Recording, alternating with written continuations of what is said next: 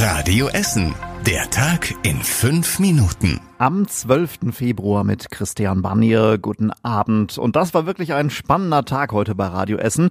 Essens Feuerwehrchef Thomas Lembeck war nämlich heute Mittag eine Stunde lang bei uns zu Gast. Er ist auch für die Abwicklung der Corona-Impfungen verantwortlich.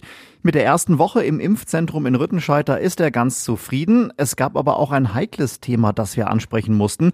Und damit jetzt herzlich willkommen zum Nachrichtenpodcast mit den wichtigsten Themen des Tages hier bei uns aus Essen.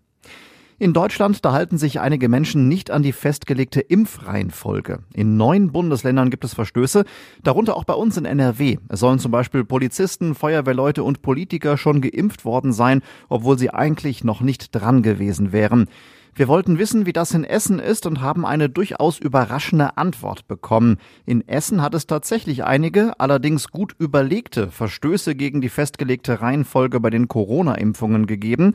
Wenn vor allem bei den Impfungen in Altenheimen nämlich Impfstoff übrig bleibt, dann impfe man schnell die Einsatzkräfte und Sanitäter. Das sagte uns der Feuerwehrchef. Also erstmal, Impfstoff darf nicht verfallen. Das ist das oberste Gebot, was es gibt. Das heißt also, am Schluss muss man gucken, dass man wirklich den Impfstoff, der teilweise am Schluss innerhalb von Minuten verfallen würde, dann auch wirklich verimpft. Und da ist es so, da greift man den, den man schnell bekommen kann. Wer die Spritze am Ende tatsächlich bekommt, sei aber nie ein Zufall. Das entscheide immer der ärztliche Leiter vor Ort. Das komplette Interview mit dem Essener Feuerwehrchef Thomas Lembeck, das hört ihr auf radioessen.de. Wenn man in Essen schon mal Schlitten fahren kann, dann wollen das alle Kinder natürlich direkt machen. Aber Achtung, die Uniklinik in Holsterhausen rät nach mehreren schweren Unfällen von Kindern dringend dazu, beim Schlittenfahren einen Helm zu tragen. Ein Grundschulkind aus unserer Stadt hat sich gestern nach einem Sturz den Schädelknochen gebrochen. Das Kind wurde notoperiert und wird wohl keine bleibenden Schäden haben. Noch in drei weiteren Fällen sind Kinder am Mittwoch und Donnerstag nach Schlittenunfällen in die Uniklinik gebracht worden. Der vermisste Junge aus unserer Stadt ist seit dem frühen Abend wieder da. Er ist gesund, aber unterkühlt, heißt es von der Polizei. Der Zehnjährige wurde in Leverkusen gefunden. Er wurde seit letzter Nacht vermisst und war wohl ohne Jacke unterwegs.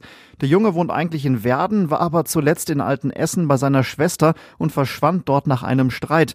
Die Essener Polizei hatte mit einem Foto mit Hunden und mit einem Hubschrauber nach ihm gesucht. Evonik aus dem Südviertel will die Produktion von Corona-Impfstoff beschleunigen. Die Firma stellt nämlich Lipide her. Das sind so winzige Teilchen, die den Impfstoff umschließen und sicher durch den Körper bringen. Die Herstellung dieser Lipide fährt Evonik jetzt deutlich nach oben. In der zweiten Hälfte des Jahres sollen dann größere Mengen davon hergestellt werden. Die Lipide gehen dann an den Hersteller BioNTech. Die Herstellung von Corona-Impfstoffen dauert gerade unter anderem auch deswegen so lang, weil solche Vorprodukte knapp sind. Zum Schulstart in der übernächsten Woche wird es in Essen viele Schutzmasken, aber keine Luftfilter geben. Masken für die Betreuer und Lehrer sind schon in die Schulen geliefert worden, meldet die Stadt Essen. Elektrische Luftfilter will sie allerdings keine kaufen, obwohl das Land dafür Geld zur Verfügung stellt. Das Umweltbundesamt sagt, dass die Filter nicht wirksam genug sind, heißt es von der Stadt. Es gebe außerdem auch Nebenwirkungen wie einen erhöhten CO2-Ausstoß. Die Schulen sollen stattdessen weiterhin die Räume regelmäßig lüften. In Essen soll es bald eine Graffiti-Taskforce geben. CDU und Grüne wollen dadurch sicherstellen, dass Graffiti schnell entfernt werden und das Stadtbild nicht verschandeln. Zuerst soll die Stadt prüfen, welche Firmen illegale Schmierereien schnell entfernen können oder ob gegebenenfalls Langzeitarbeitslose diese Aufgabe übernehmen könnten. Danach wird dann auch geschaut, welche Kosten entstehen würden. In der Innenstadt, da startet bald der große Umbau des Waldhausenparks. Der Park bekommt unter anderem einen neuen Spielplatz mit Schaukel, Rutsche und Kletterfelsen. Dazu kommen ein eingezäunter Bolzplatz und eine Anlage für Skater. Das Geld für den Umbau kommt von der EU, vom Bund und vom Land. Und das war überregional wichtig. Durch die Corona-Pandemie sind in Deutschland bisher insgesamt über 300.000 Lebensjahre verloren gegangen. Zu diesem Schluss kommt eine neue Studie vom Robert Koch Institut.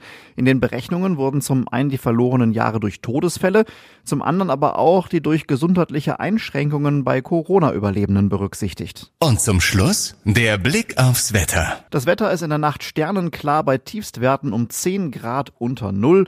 Morgen ist dann der wahrscheinlich letzte Tag mit Dauerfrost. Bei maximal minus einem Grad scheint die Sonne. Am Sonntag ist es auch schön, die Temperaturen gehen allerdings leicht in den Plusbereich. Zum Beginn der neuen Woche setzt dann Tauwetter ein und der Schnee wird schmelzen. Und jetzt Dankeschön fürs Zuhören und euch allen ein tolles Wochenende. Das war der Tag in fünf Minuten. Diesen und alle weiteren Radio Essen Podcasts findet ihr auf radioessen.de und überall da, wo es Podcasts gibt.